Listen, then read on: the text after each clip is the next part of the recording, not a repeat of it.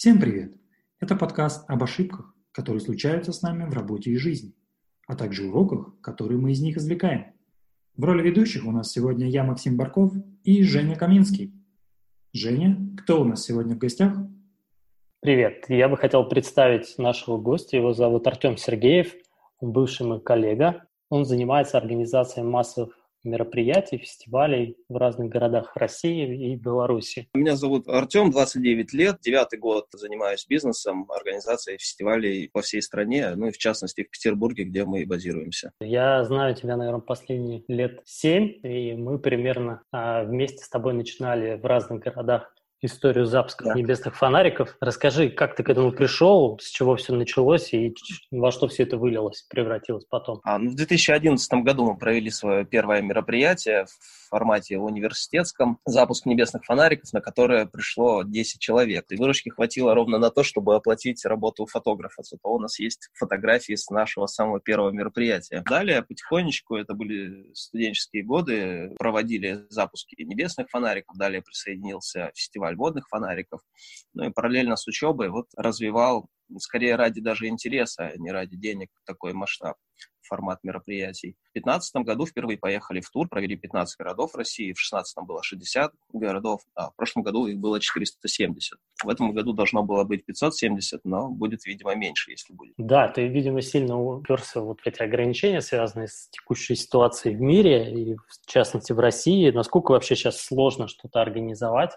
Ну, понятно, что все сидят дома, это сложно, а вот после того, как какие-то послабления введут после карантина? Ну, первый для нас вопрос и, и проблема одновременно – это когда это начнется и как массово будет, потому что наш формат работы подразумевает цепочку городов и регионов. Предполагается, что разные регионы будут с разной скоростью выходить из карантина, а, что может поставить под угрозу в целом формат нашей работы в этом сезоне. Вот. Я думаю, если со стороны спроса оценивать оценивать, то он будет повышенный, потому что люди устали сидеть дома, э, люди тратят меньше денег, и, соответственно, на мероприятия, то есть то, чего им сейчас не хватает, это отдых, это общение с людьми, это улица, я думаю, что будет повышенный спрос. Тем более мы работаем в том сегменте, где не нужно тратить много денег, чтобы посетить это мероприятие. Думали ли вы, например, сейчас, ну вот в связи там с этой ситуацией, может быть, какие-то онлайн-мероприятия делать, на этом зарабатывать? Честно говоря, нет. Мы сейчас а, на низком старте, мы отдыхаем, объясню почему. А, у нас все готово для проведения мероприятий в огромном количестве городов. В чем а, наше преимущество относительно ну, вот если смотреть по Петербургу, того же ВК-феста, уда-еда, ну и так далее. А, нам не нужен большой период подготовки. Нам сегодня скажут, что можно проводить мероприятие, через месяц мы соберем 5000 человек на это мероприятие, потому что мы не завязаны на спонсоров, на партнеров, то есть э, мы не объявим в течение, даже если в июле будет вдруг карантин, мы не объявим о том, что мы переносимся на следующий год. Мы будем ждать послаблений и в короткие сроки проведем мероприятие.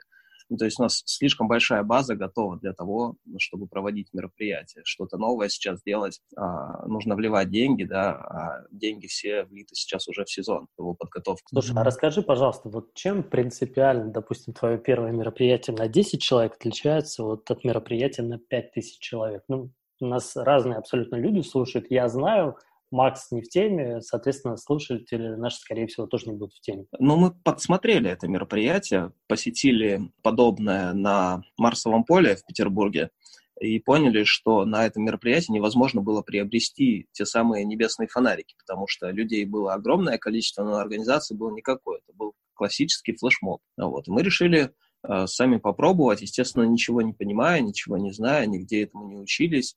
А, расклеили афиши в университете по общежитиям.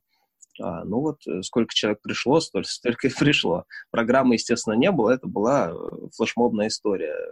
Э, ракета в небо, салют, и все запускают вот эти 10 несчастных фонариков. А далее, естественно, добавлялась программная составляющая, естественно, мы улучшали рекламу, ну и в первую очередь э, было давление на рекламу и идея мероприятия. То есть раньше это было просто приди, запусти фонарик, а со временем это стало такой красивой да, историей. А в миг, когда скрипка зазвучит в безмолвном саду, запусти, а, открой лепестки фонарика, загадай свое самое сокровенное желание и отправь его на водную гладь.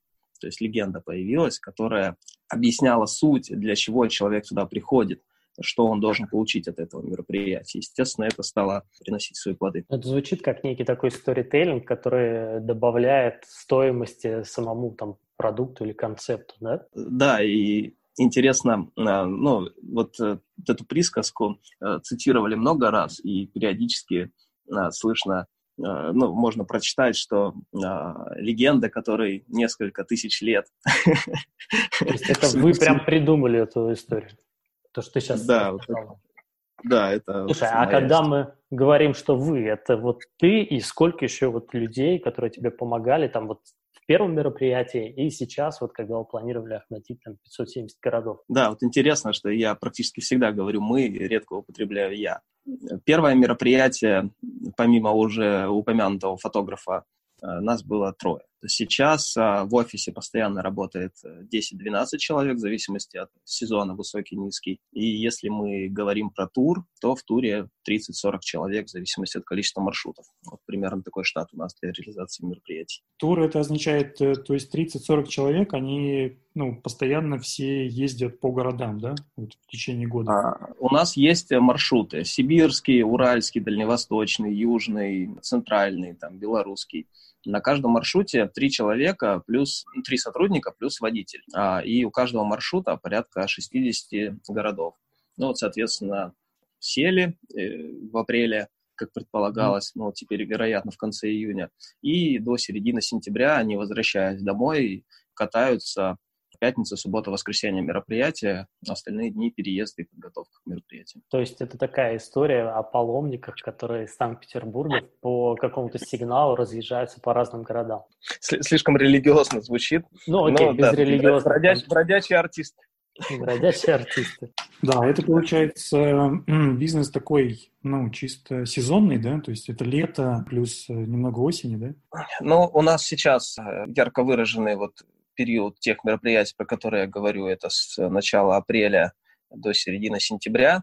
И у нас есть э, формат зимних мероприятий, в основном, конечно, это Петербург, Ленобласть, Псков или Новгород. Там чуть-чуть другая история, она не в рамках тура, это разовые выезды, но практически каждые выходные. Вот, поэтому деятельность у нас идет круглогодичная, но есть вот высокий сезон и низкий сезон. Высокий – это лето. Слушай, я из своей вот этой деятельности концертно-организаторской припоминаю, что самый жаркий день у нас был День молодежи, по-моему, последние выходные июня. Как он обычно да. у тебя проходит?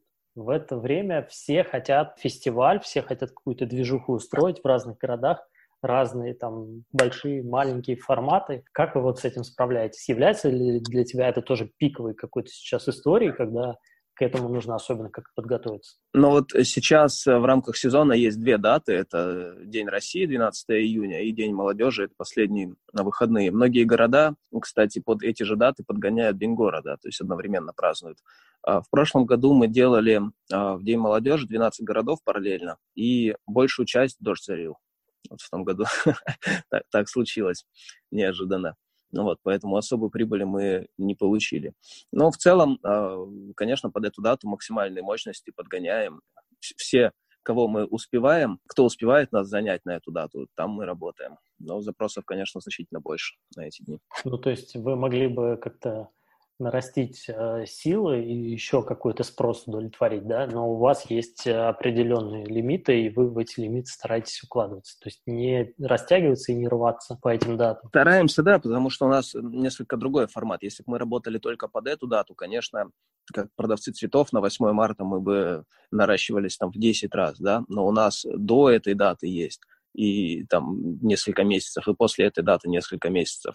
И достаточно сложно, учитывая, что все эти э, люди заняты в рабочем процессе, подготовительном, либо реализации мероприятий. Достаточно сложно э, единомоментно нараститься, не используя их си, ну, силы, да, мощности, их время. Вот, поэтому мы масштаб тура на эти дни увеличиваем в два раза. Ну и, в принципе, этого достаточно. Это нормальный объем. Тогда, Тем, расскажи, пожалуйста, что у тебя было такого вот неприходимого или труднопреодолимого? Какие препятствия тебе встречались в начале пути, которые казались, допустим, ну, сложными? Денег не хватало или еще что-то? И что ты, как с этим справлялся, как это преодолевал или уходил от этого и оставлял это там?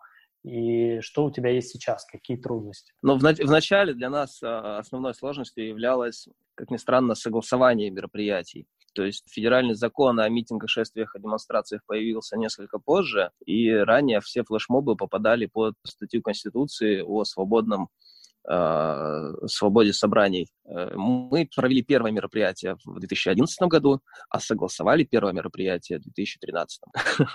ну, то есть по, по закону, как все это э, должно быть, с разрешительными документами, с полицией, со скорой. То есть ранее это все было такое в формате флешмоба. То есть такая нелегальщина. Но тогда это было нормально. Тогда приезжала полиция, говорили, что вы делаете? Мы говорили, у нас вот э, нет ничего, нет сцены, нет звука, да, это был флешмоб классический. То есть мы были вот такими флешмоберами в то время. И прокатывало, самое интересное. Вот. Потом, когда пошли какие-то политические истории, естественно, начали все собрания людей а, регулировать, э, ужесточать нормы, правила, и тогда нам пришлось согласовывать, что в целом оказалось достаточно несложным процессом, хотя для нас это виделось чем-то заоблачным и невозможным. Вот, вот, наверное, это основное чтобы я отметил на первых порах. А, про текущие сложности, ну, я бы, наверное, упомянул в первую очередь человеческий фактор, то есть найти тех сотрудников, которые в течение 4-5 э, месяцев э, будут в состоянии адекватно работать на мероприятиях, э, сохраняя лицо, да, и сохраняя честность. Вот это очень сложно, потому что наша проблема, ну и формат работы заключается в том, что эти люди сезонные. Они уехали в тур, и в следующем году из э, вот этих 40 человек в лучшем случае 1-2 поедут. Каждый год новые люди появляются, которых нужно быстро научить, отправить и доверить им а, реализацию мероприятий на местах. Вот это основная проблема сейчас. А есть какая-то система контроля, как вот ты их контролируешь на удаленке? Ну вот там они же с деньгами работают, а у них же там, не знаю, краска как товар, да, если мы говорим про фестиваль красок, там и другие еще, да, фонарики. А, у нас э, есть система обучения, естественно, у нас есть э, система э, контроля, система отчетности, огромные таблицы, которые постоянно заполняются, э, в которых как количественные выражения, да, вот остатки товара, э, денежные, так и качественные, то есть э, как они себя ощущают в рамках тура, э, какие, с какими проблемами не сталкиваются, да, Э, что для них является самым сложным. Потому что если человек в процессе тура решает его покинуть, а, то это сложность большая, потому что, во-первых, нужно быстро подготовить нового человека, отправить ему на замену, и он должен адекватной заменой являться. Вот это большая проблема, конечно. Но вообще люди, ну, наверное, сложно выдерживают, да? Там какой средний возраст вот людей, которые в такое путешествие готовы отправиться на все лето? Мы даже анализировали, а, кто подходит а, у нас было три типа, три типа личности, да, мы выделяли э, людей, которые готовы ездить. Но если говорить про возраст, то а, либо около 30 лет, либо сразу после университета, то есть это 22-23 года. Вот в основном две таких возрастных точки получается. Ну, то есть это романтика, какие-то романтики, которые вот сели и поехали. Это люди, Какие-то это типы. люди, которые находятся либо на э, изменении своего жизненного пути. Вот он всегда был, например, э, медиком или бухгалтером, и тут он решил, что у него душа поет, и ему нужно срочно в ивент. А у большинства людей, которые ивента не касаются, э, есть некоторый романтизм по отношению к этой профессии. Все считают, что это классно, они будут гонять с бейджиками и рациями, всеми командовать и в целом ничего не делать. Поэтому есть такой тип людей. Есть те, кто а, уверены в своем пути, да, они понимают, что для них тур это будет новый опыт, который будет полезен, но опять же это, а, как правило, единоразовый опыт. То есть в следующем году они уже не поедут, они скорее пойдут в какое-то агентство работать. И это люди, которые по жизни никогда не могут определиться. То есть они хотят поработать и здесь, и здесь, и здесь, и здесь, и здесь, и желательно все в течение года, чтобы в следующем году еще везде поработать. Я, мне почему-то, вот ты сейчас рассказывал, пришла аллегория с людьми, которые уезжают в детские лагеря и становятся вожатыми. Вот э, насколько это похоже вообще типажи? Практически альтруисты там покинули дом на все лето, на все смены и поехали там учить. Ну, здесь, понятно, дети, а здесь, понятно, ивенты. Хотя тоже дети у тебя тоже присутствуют. Примерно четверть э, сотрудников, которые у меня когда-либо работали, ранее были вожатыми. Вот, такой интересный факт. А, да, это очень похоже. А, мы еще это называем лагерь для взрослых. Когда хочется покататься по стране, а, попутешествовать и при этом еще деньги получать, мы же предоставляем и проезд, и проживание, и униформу классную. Вот, поэтому для большинства это вот такое вот путешествие в лето, когда они возвращаются и меняют э, свою жизнь, да, какие-то новые этапы начинают жизни. Слушай, ну это прям орел и решка получается у тебя. Такие на выходные Нам... закинулись, погуляли, провели мероприятие и поехали дальше. Да, нам часто предлагают видеооператоры в разных городах, говорят, берите меня с собой, я буду снимать такую историю, с вами запишем. Ну, наверное, это можно было бы сделать какой-то кл- классной темой, а, с каким-нибудь э, каналом, да, на YouTube. Но у нас только три места в машине. Поэтому, поэтому нет. Окей, а расскажи, пожалуйста, нашим слушателям про самые запоминающиеся, может быть, курьезные фейлы, которые у тебя случались в бизнесе. Я так понимаю, что, в принципе, если у тебя 500 городов там, то у тебя fail может быть в каждом. Каждую неделю получается что-то интересное у нас. Я вот, э, как урок географии сейчас будет, я подготовил пять городов, про которые хотелось бы рассказать, особо интересные за разные года. Вот, например, в 2017 году в городе Магнитогорске э, при проведении фестиваля водных фонариков у нас пирс с людьми начал уходить под воду. И эти люди э, с пирса не могли выйти, потому что людей на пляже и на подходе к пирсу было огромное количество, и физически не, ну, не было возможности поместиться туда. Глубина, э, на которую уходил пирс, она была максимум э, полтора метра. Ну, то есть утонуть там было невозможно. И все это происходило очень медленно, а, под крики, смех, аплодисменты тех, кто стоял на пляже, и под крики с другой стороны «выпустите нас». Было крайне забавно, конечно, но последствия были директора парка сместили, нашли человека, который проектировал этот пирс, у него там были какие-то последствия. Но самое главное, что в рамках нашего договора мы второй день фестиваля провели на этом же пляже. Вот это было Без забавно. пирса уже, да? Без пирса, да. То есть он утонул полностью? он ушел под воду. Он очень медленно уходил под воду, но вот и там скрылся, и, собственно, и на какое-то время остался, потом его демонтировали. Вот такая была у нас история. Ну, обычно а, в такие а... моменты волосы начинают на затылке дыбом вставать, потому что, ну, я по себе знаю, это очень неприятно. И ты, когда не продумываешь вот этот выход, да, там, толпы людей, какие-то а, еще, там, не знаю, водные, может быть, какие-то пути отхода, не знаю, то это прям вообще не весело в моменте на площадке. Да, естественно, могли быть последствия, потому что если бы э, был нанесен ущерб э, здоровью или материальный, да, кто-то там технику свою потопил, э, юридически мы бы были обязаны за все это отвечать. Вот, поэтому история, конечно, плохая. Вот, и, так, к счастью, она не повторялась, а ну и в целом а, в рамках, опять же, нашего договора с нас была снята ответственность, потому что площадка обязана предоставить в исправном состоянии, виде все оборудование и в целом а, все, что находится на площадке, должно быть в рабочем адекватном состоянии. А было а, признано, там была большая комиссия, это разбирательство на уровне главы города происходили, что были ошибки при проектировке вот этого пирса да, допущены. Да, отсюда выводы, наверное, то, что нужно грамотно составлять договор, да, чтобы...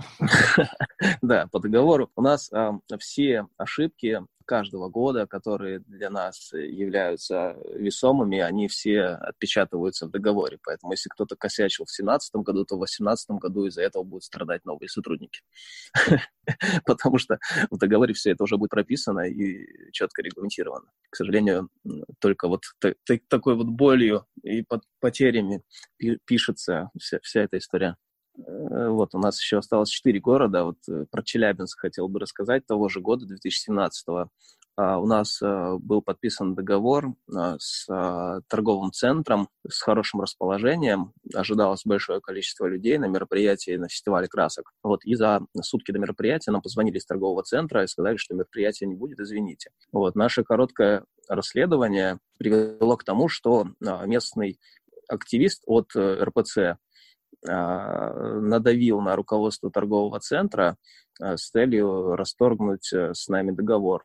Расторжение договора у нас крайне непростое и подразумевает возмещение не только фактически понесенных расходов, но и упущенной выгоды, что является достаточно большой суммой. И договор не был расторгнут фактически, поэтому мы приехали на монтажное мероприятие, нас туда не пустили, мы быстренько заключили договор с соседним торговым центром, прям в моменте, заплатив денег. Приехала полиция и наблюдала за тем, как э, проходит мероприятие. Но так как людей, повторюсь, и ожидалось, и пришло много, а, люди все не помещались на парковке вот этого малого торгового центра. И в один из моментов, когда машина полиции проезжала а, вот э, рядом с э, этой основной толпой, получилось, что она проезжала медленно сквозь толпу, и было снято это, снято то самое видео, у которого уже около миллиона просмотров, а, где девочка кричит «Ауе», и пинает колесо машины полиции.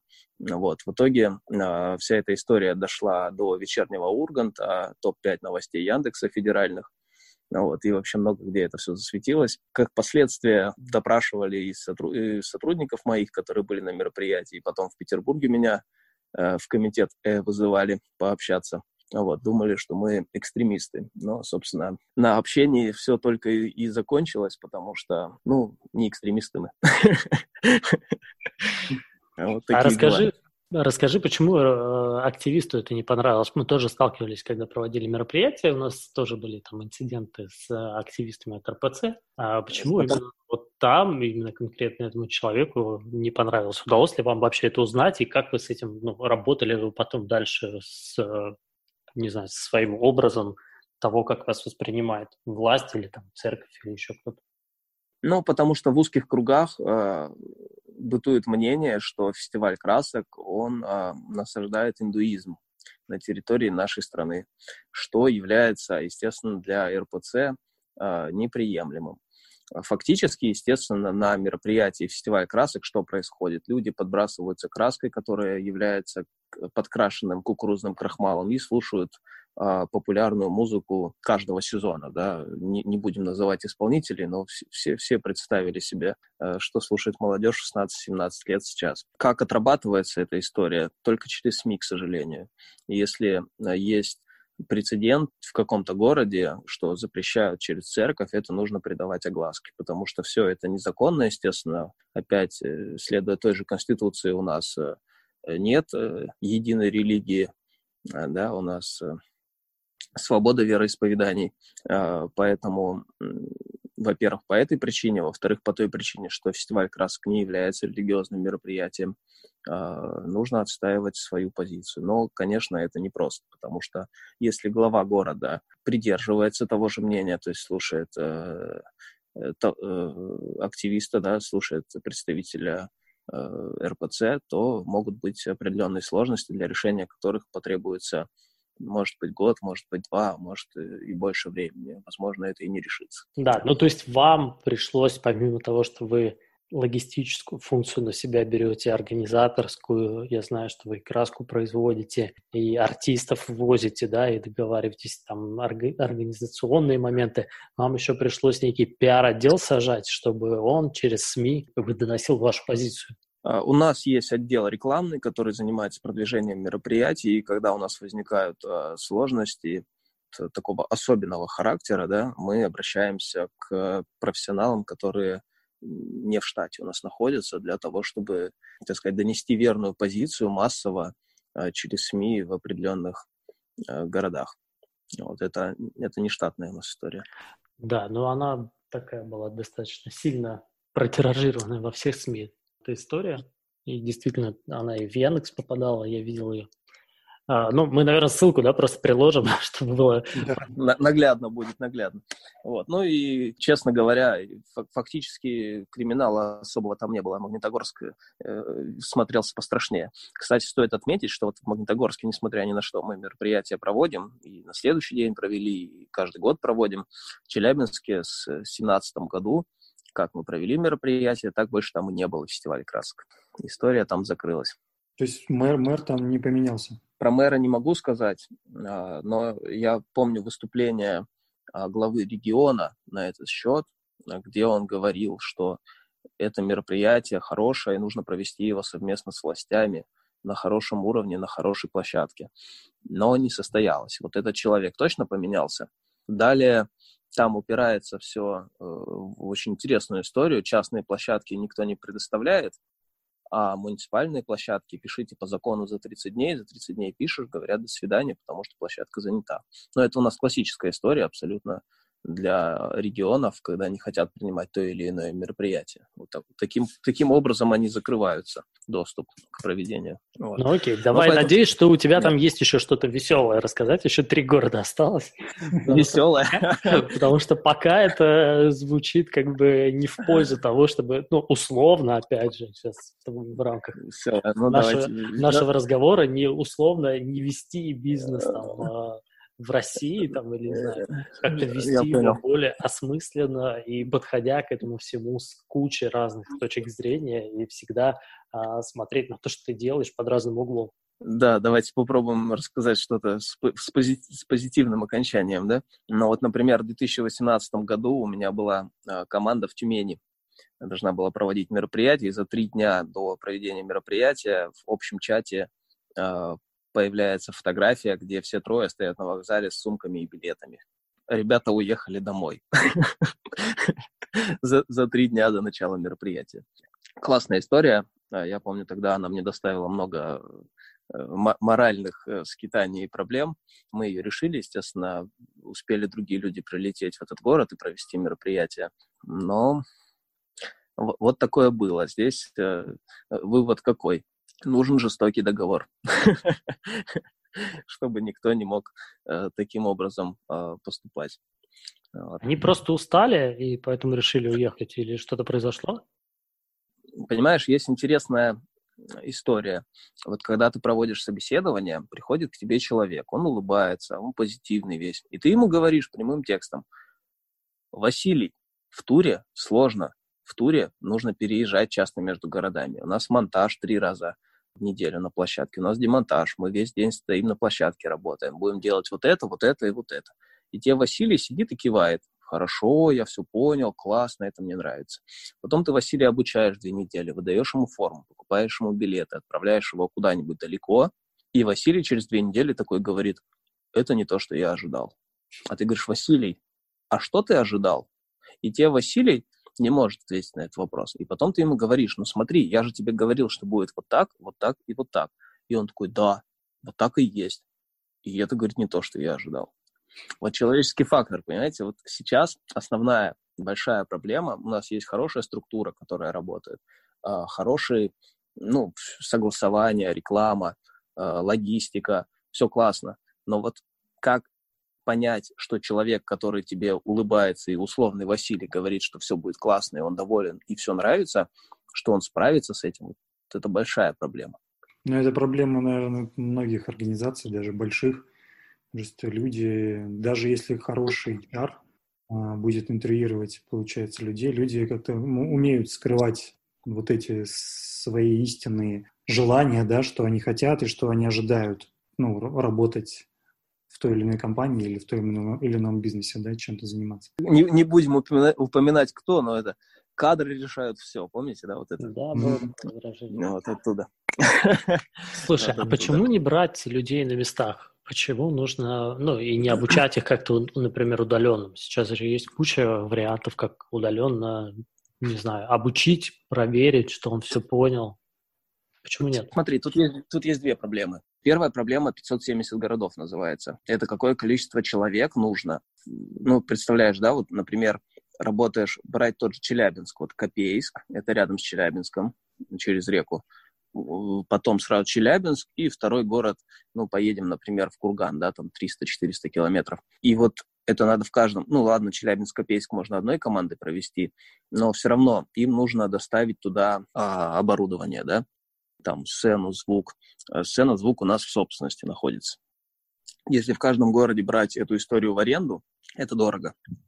То есть намного проще пригнать в 60 городов свою машину со сценой и звуком, нежели в каждом городе, пусть даже недорого, взять это в аренду. Вторая проблема э, этой истории заключается в том, что находишь ты классного давайте мучить Василия, продолжать Василия в каком-нибудь Челябинске.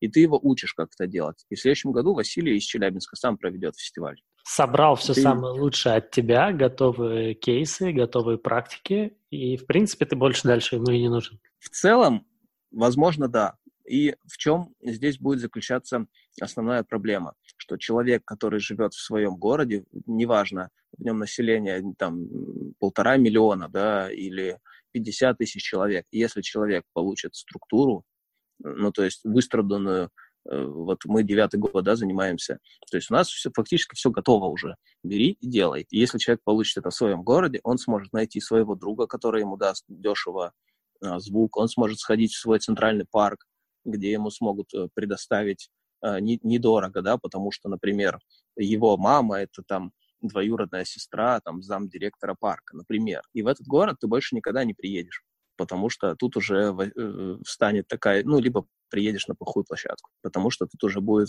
а, другого порядка договоренности действовать. Поэтому защита бизнеса чуть-чуть. Вот, вот таким образом у нас происходит. Мы не работаем с теми, кто на местах максимум волонтерами, и то, а что такое волонтер, да, принеси, подай, а, помоги, там, прибери. Все, больше, больше никак местное население мы не задействуем. Все рабочие места создаются в Санкт-Петербурге. Но у нас не только из Питера есть ребята, у нас из Петрозаводска ездят, из Челябинска три года паренек ездил к нам.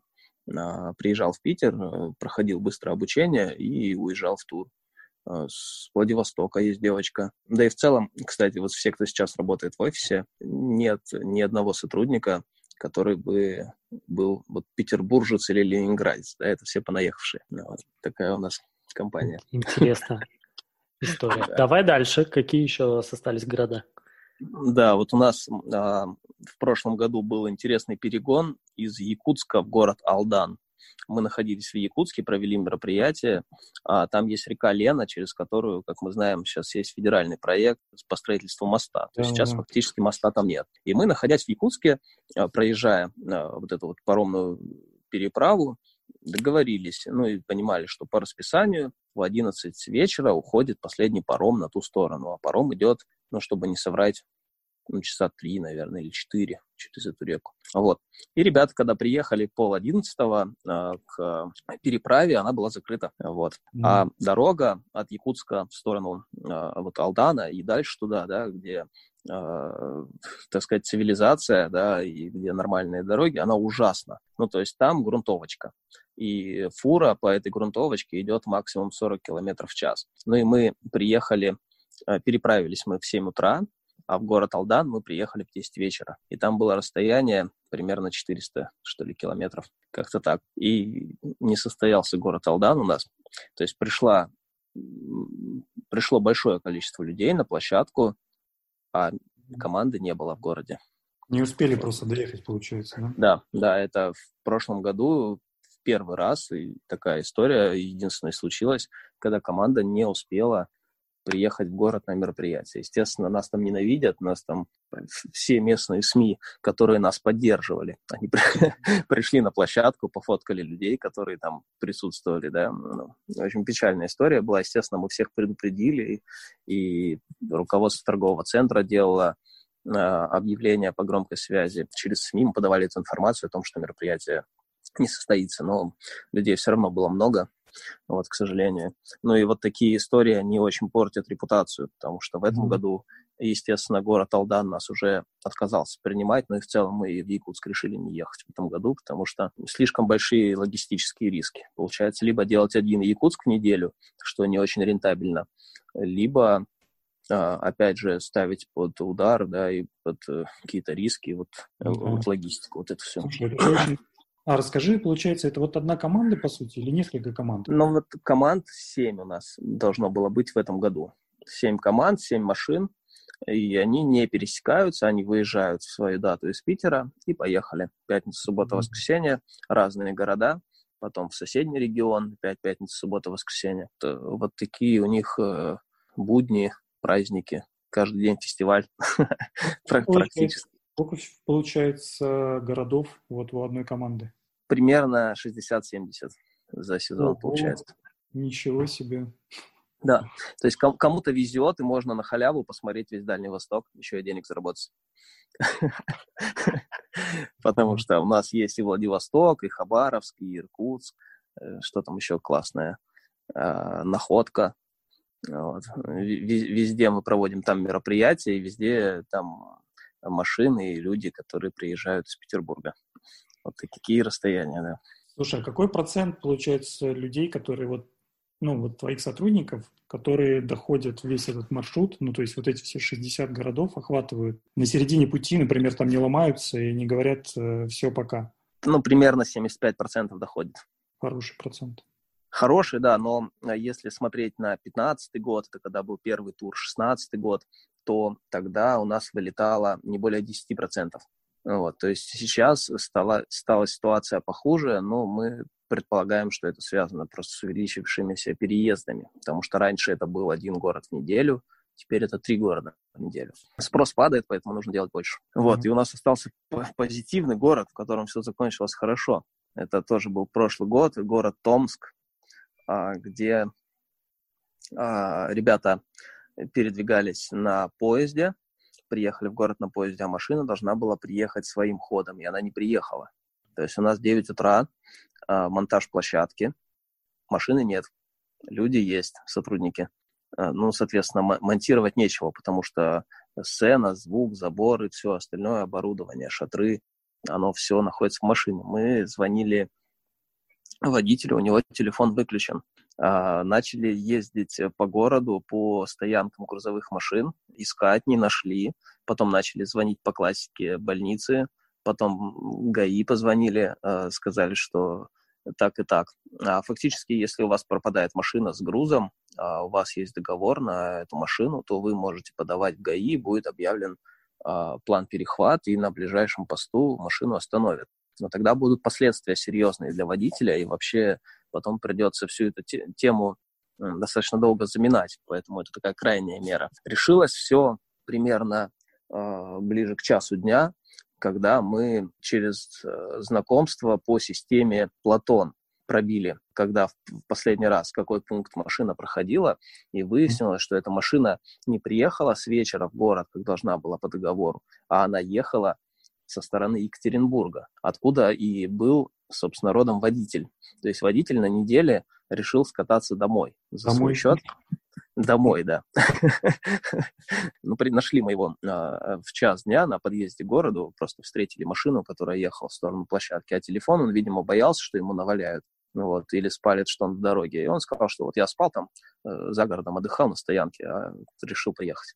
Ну, и мы на нарастили количество грузчиков, э, успели замонтироваться, но ситуация, конечно, была крайне волнительная, потому что, ну, это прям, прям совсем, совсем Слушай, грустно. Вопрос такой, тебе хотелось, э, я не знаю, как, ну, действительно столько много проблем, я думаю, каждый город приносит какие-то такие а, челленджи, да, uh-huh. которые нужно там преодолеть. Хотелось ли, может быть, там все бросить и сказать, да ну его, весь этот бизнес, пойду чем-нибудь займусь другим или, или пойду на работу куда-нибудь? Были такие мысли? Мне Э, чаще эти мысли приходят с другой стороны, когда кто-то говорит, что вот то, что мы делаем, это легко. Приехали, поставили тут палаточку и краски напродавали на кучу денег и уехали. Mm-hmm. Типа ничего не делаете. Вот. И в такие мы, э, моменты хочется как раз-таки человеку сказать, так ты выходи из своего офиса за э, свою зарплату и поставь ту же самую палаточку и проведи вот то же самое мероприятие. Посмотрим, как, как, как оно все будет. Вот. Если ну, про себя говорить, ну, я в целом, может быть, другого и не знаю, потому что практически с, там, с середины обучения начал вот таким форматом заниматься. Ну и не скажу, не скажу, что меня сильно тянет там, на какую-то пойти наемную работу. Если бы мне платили за то же самое, например, больше, чем я зарабатываю, то я бы пошел, конечно. Ну, почему бы не снять с себя вот все вот эти вот риски, да, которые я э, несу, да, так, так, да, а пойти прям что-то другое, чтобы за зарплату работать, ну, только если параллельно, и если это будет прям классно и интересно, в этом будет э, смысл тратить свое время, то есть вознаграждение, да, и в этом будет какое-то развитие и вообще понимание, для чего ты это делаешь. А так, чтобы просто скинуть с себя ответственность, Да нет, не хочется. Окей. Okay. Такой гиперответственный. У меня, кстати, тоже была история с пропавшей машиной. Правда, она у нас пропала где-то между Минском и Гродно. И мы начинали фестиваль на два часа позже. Водитель пробил колесо где-то под Минском и не знал, как, что у него не было даже белорусских денег. Похоже, mm. был кейс. У меня с машинами очень много историй, но я думаю, что это будет слишком долго слушать.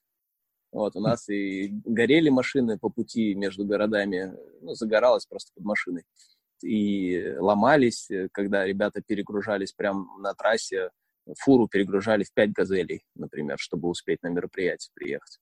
Вот. Невероятное количество историй, и они объективно каждую неделю возникают. Когда-нибудь можно будет это, на, на пенсии все на рыбалку, а я буду книгу писать про то, да, что может случиться. Хотел сказать, что можно уже книгу, в принципе, написать.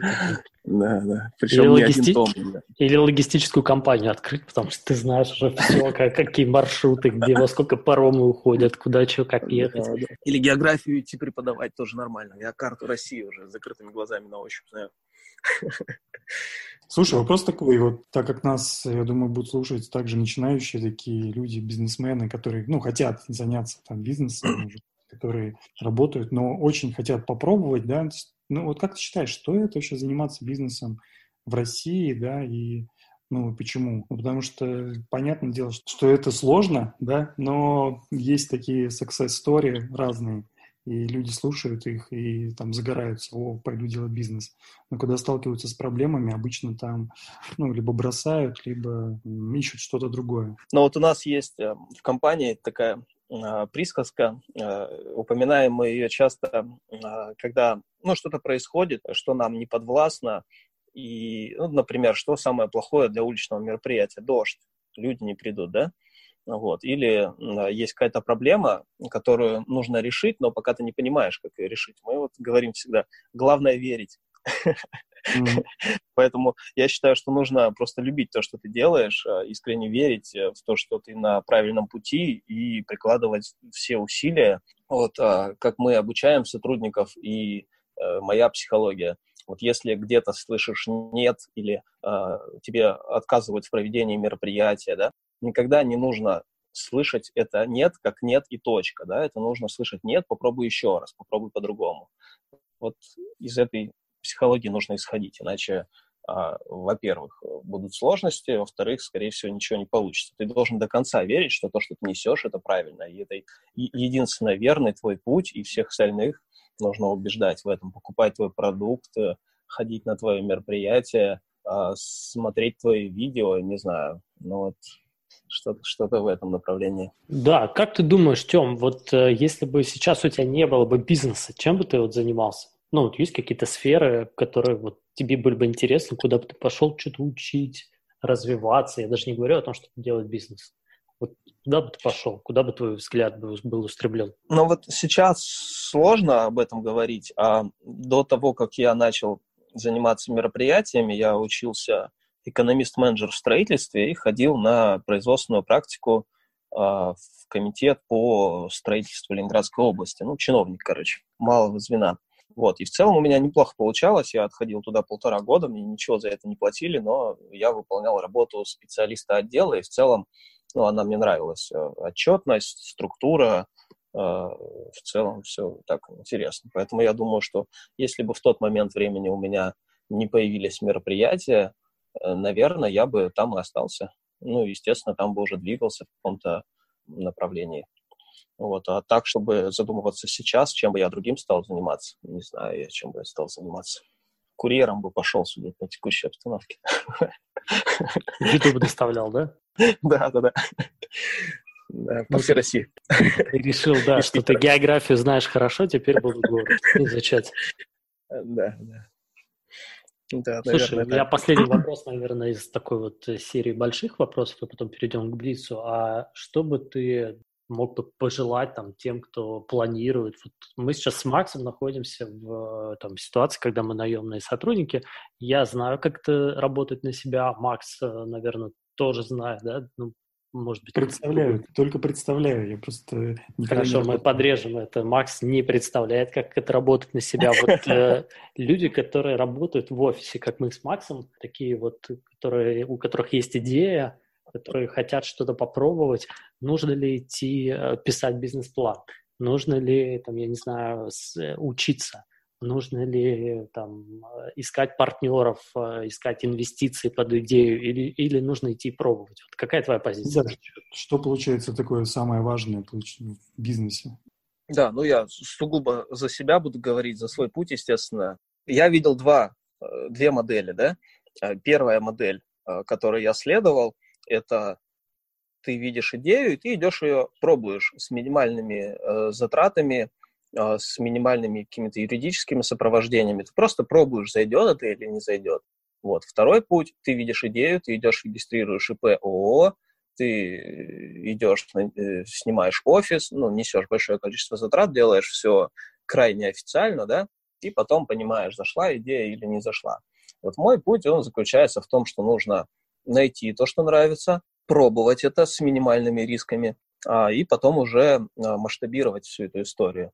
Вот, естественно, а, нужно находить э, людей, да, которые будут в этом полезны. Ну, формат взаимоотношений уже нужно в частном порядке выбирать.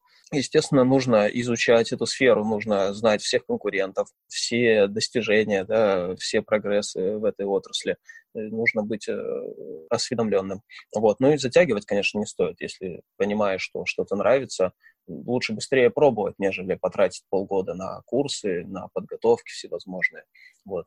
Параллельно это нужно делать. И учиться, готовиться, и начинать свою деятельность. Угу. То есть, получается, нужно делать все через практику. Ну, то есть сначала начать, начать уже что-то делать, даже что-то маленькое, да, и потом в процессе там какое-то получать дополнительные, дополнительные какие-то знания. Также ты в процессе изучаешь конкурентов, да, как они работают, там, и таким образом там строишь дальнейшую стратегию, расширяешься. Да, я считаю, что только таким образом. Но при этом, естественно, это нужно проводить э, не знаю, каждый отчетный период. Мы, например, каждый год обновляем базу конкурентов и просматриваем все ресурсы, которые есть в сети. Мы целый месяц всей фирмой этим занимаемся, э, чтобы видеть, кто что делает. Каждый выписывает э, прогресс, изменения, что классное, что кто привнес в эту сферу, чтобы мы в дальнейшем использовали этот опыт. Поэтому Ой, нужно на, угу. на практике все, все это делать, естественно.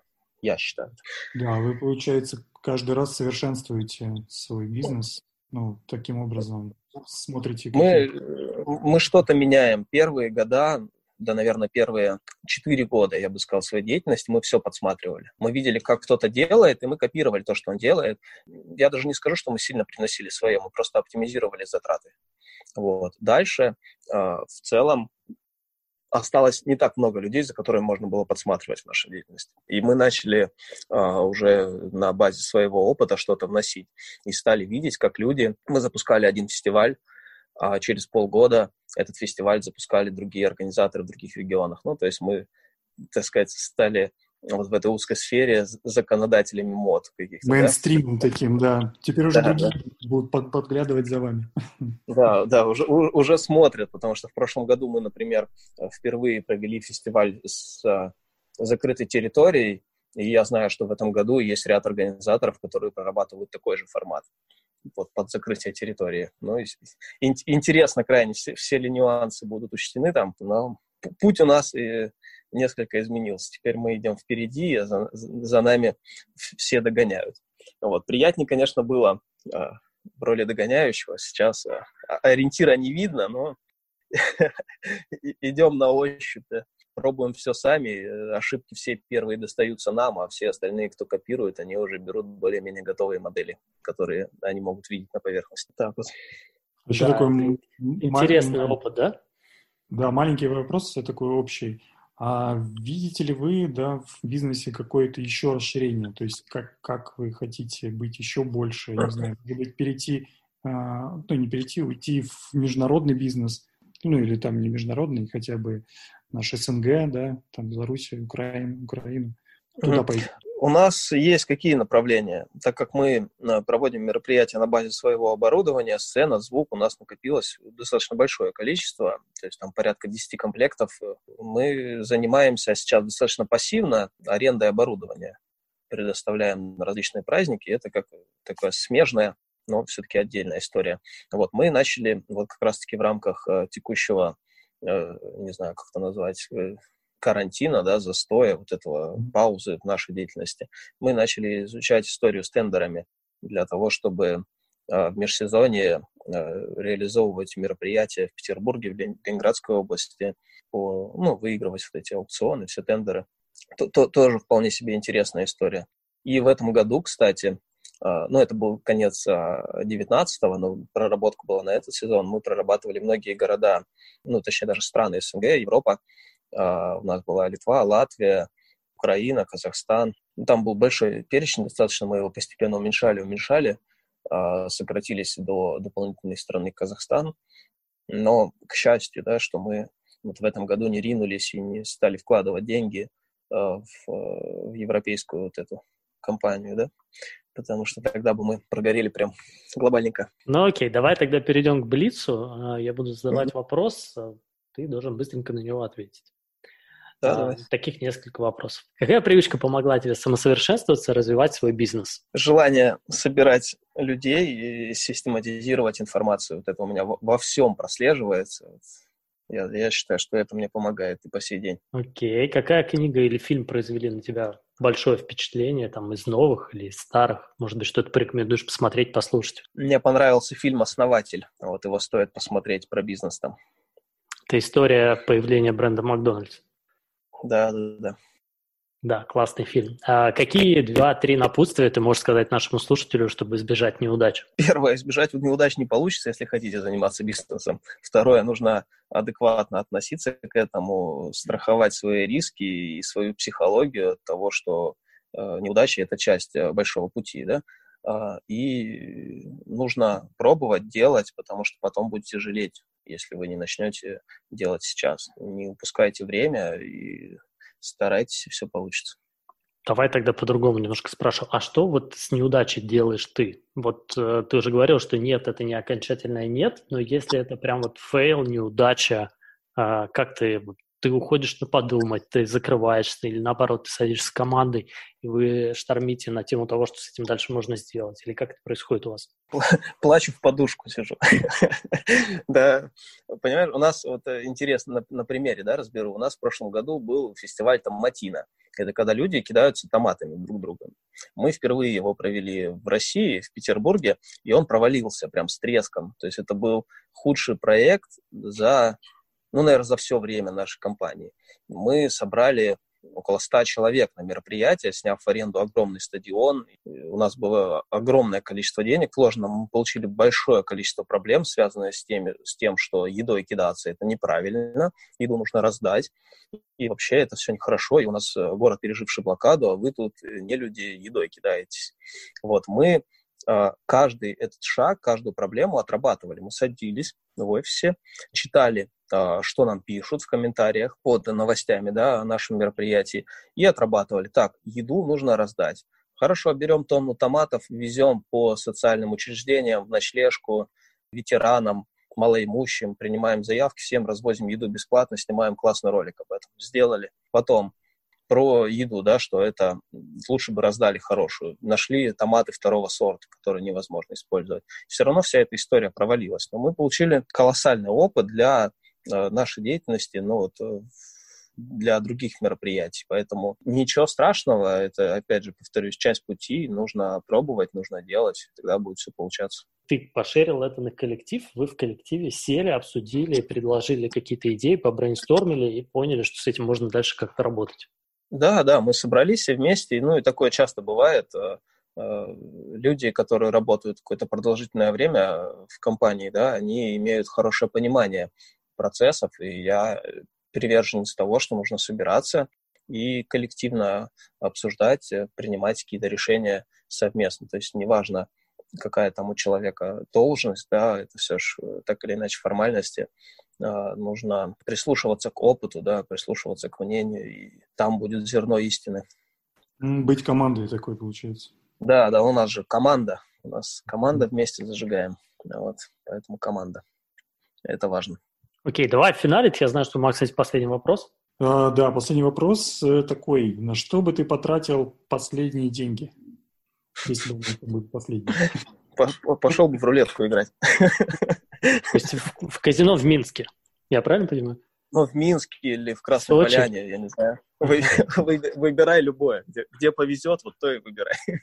Не, подожди, это а твой Вообще есть же такая история, когда человек э, взял последние деньги, пошел в казино, выиграл и, и какую-то большую компанию основал, если вот надо будет найти. Можно еще купить лотерейный билет. Да, да. Я покупал, но это не работает. В казино интереснее. Короче, в казино. Да, да, да. Хотя бы с эмоциями последние деньги. Выиграешь или проиграешь. Спасибо тебе большое, что ты нашел время с нами пообщаться. Мне кажется, получился интерес. Первый наш опыт, и я думаю, что он ну, неплохо получился. Посмотрим, какие будут отзывы. Если вам понравился наш подкаст, подписывайтесь. У нас будет еще много интересных гостей с невероятными историями об удачах и ошибках, а также уроках, которые пригодятся каждому.